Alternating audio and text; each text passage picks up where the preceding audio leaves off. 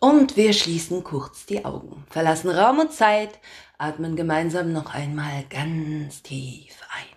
Ganz, ganz tief bis in die Füße. Und anschließend ganz langsam über die völlig entspannten Ohren wieder aus. Hallo erstmal. Schön, dass du da bist. Vielleicht kennst du meinen Podcast schon, vielleicht auch nicht. Das ist im Grunde völlig egal. Herzlich willkommen. Bevor es hier und heute wieder losgeht, möchte ich mich bedanken für eure lieben Nachrichten, die ihr mir immer schickt, für die Flyerbestellungen, die ihr bei mir aufgegeben habt, fürs Verteilen und Weitersagen und noch einmal ganz ausdrücklich und namentlich bei der Druckerei Rosenbaum aus Lolla für ihre großzügige Unterstützung und die gesponserten Hörst du es auch Bekanntmachflyer. Und nun wünsche ich euch allen, die es auch hören, viel Spaß und gute Unterhaltung mit einer neuen Folge. Hörst du es auch? Für alle die von Klee vom Album Je länger, je lieber. Diese Tage, diese Momente, wo man am liebsten einmal ganz, ganz laut Scheiße schreien wird, weil gerade alles arm ist, weil nichts so läuft wie geplant, weil man einfach denkt, das jetzt nicht auch noch. Einen solchen Moment gab es bei mir im Juni vor vier Jahren. Genau.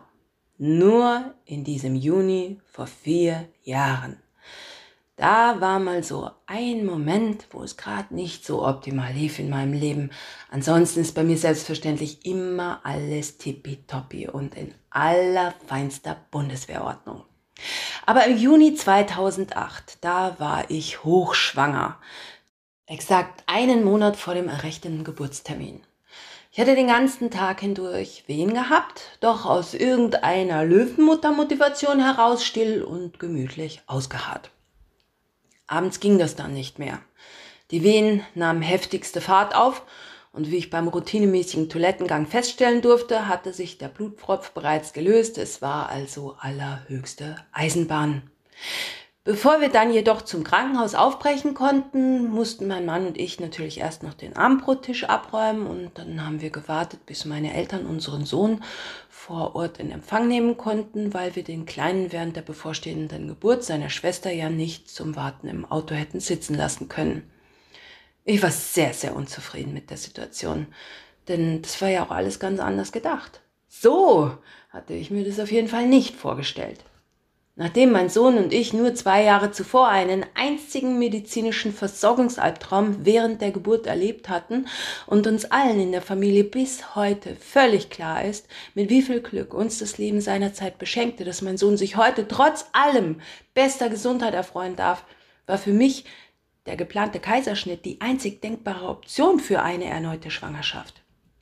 Und nun also einen ganzen Monat zu früh Geburtswehen. Zu früh also, aber gleichzeitig auch zu stark, um sie weiter zu ignorieren. Ein Tag, der meine schönen Pläne von einer geplanten Geburt durchkreuzen sollte. Die Erinnerung und die Angst, alles kam wieder in mir hoch, alles Böse und Schreckliche, was das Gedächtnis niemals mehr loslassen wird.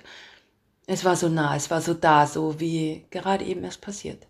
Mein Mann und ich, wir schafften es immerhin noch rechtzeitig, in einer anderen, einer wirklich guten Geburtsklinik einzutreffen, doch die diensthabende Oberärztin meinte mit prüfendem Blick in den Mutterpass, dass sie leider nicht berechtigt sei, den von mir gewünschten Kaiserschnitt auszuführen. Grund war jener, dass meine Tochter nicht nur einen ganzen Monat, sondern vor allen Dingen zwei entscheidende Tage zu früh dran war.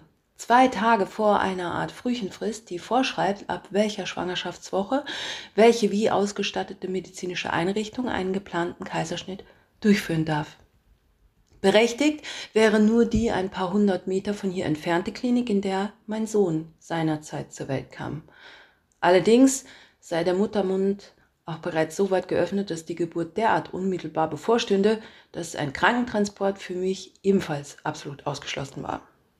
Die Ärztin sagte, Frau Bayer, so leid es mir tut, Sie müssen auf herkömmliche Weise gebären. Und nur beim Zuhören trat mir rinsalartig der kalte Angstschweiß aus jeder bis ins Mark entsetzten Pore.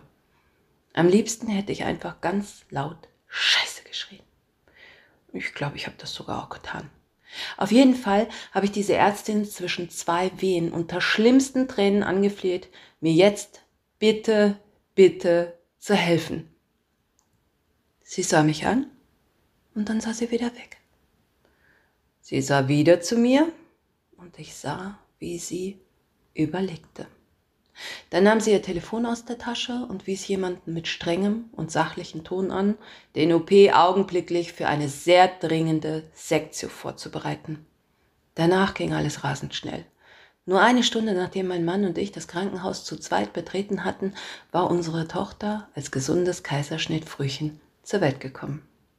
Was im Speziellen diese Ärztin, aber auch die komplette Geburtsabteilung der Klinik für uns getan haben, hat uns mehr als nur entschädigt für das, was meinem Sohn und mir während seiner Geburt zwei Jahre zuvor körperlich und psychisch angetan wurde.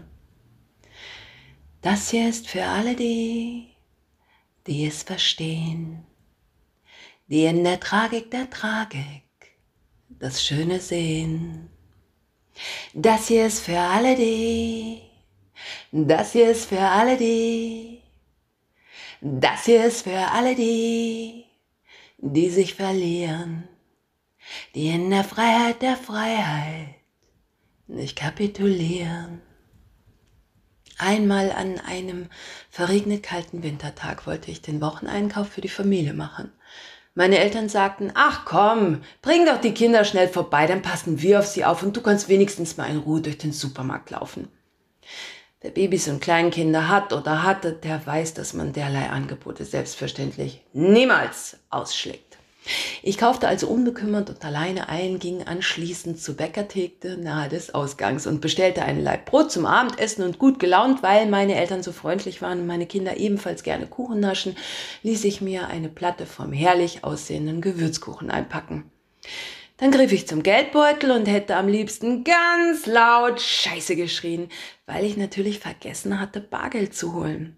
Das bisschen, was ich noch dabei hatte, reichte gerade so für das Brot. Ich entschuldigte mich bei der freundlichen Mitarbeiterin des Bäckershops und bat sie darum, den Kuchen wieder zurückzunehmen. Ich sah, wie sie überlegte.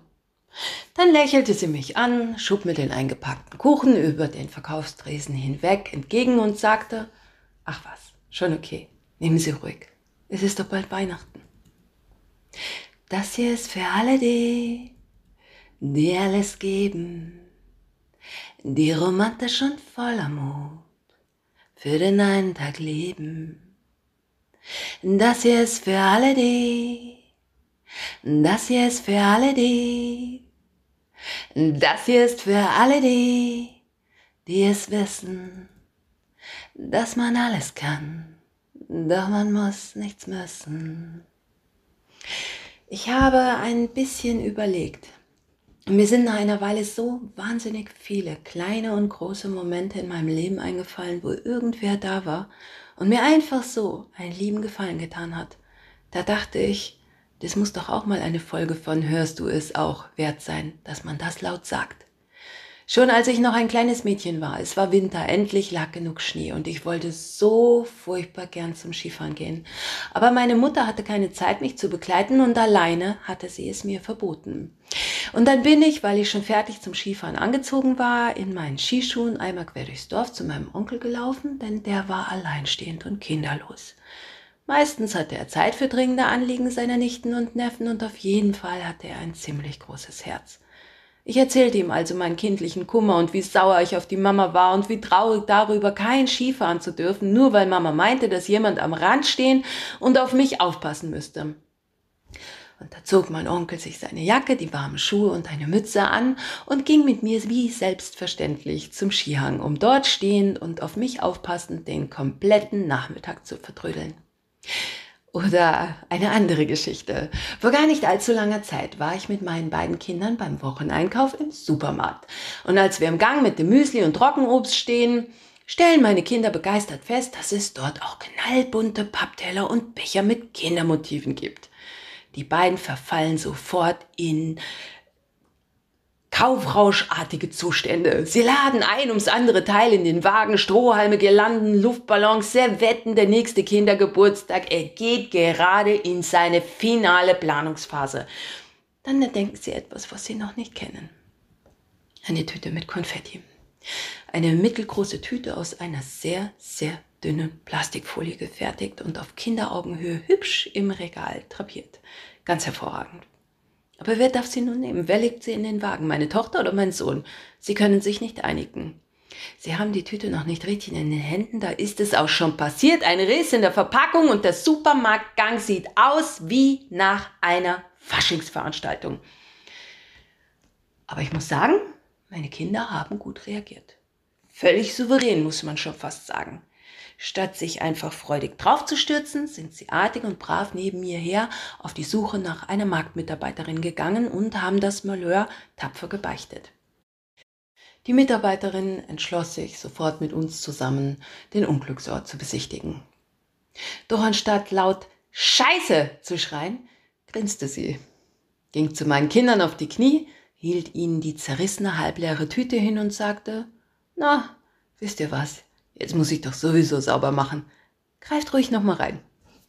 Und dann haben die drei ungelogen nochmal richtig fett Konfetti im Gang verteilt und ich hätte diese Frau am aller, allerliebsten mal ganz, ganz feste in den Arm genommen. Das ging natürlich nicht, das war ja mitten in der Corona-Pandemie-Zeit.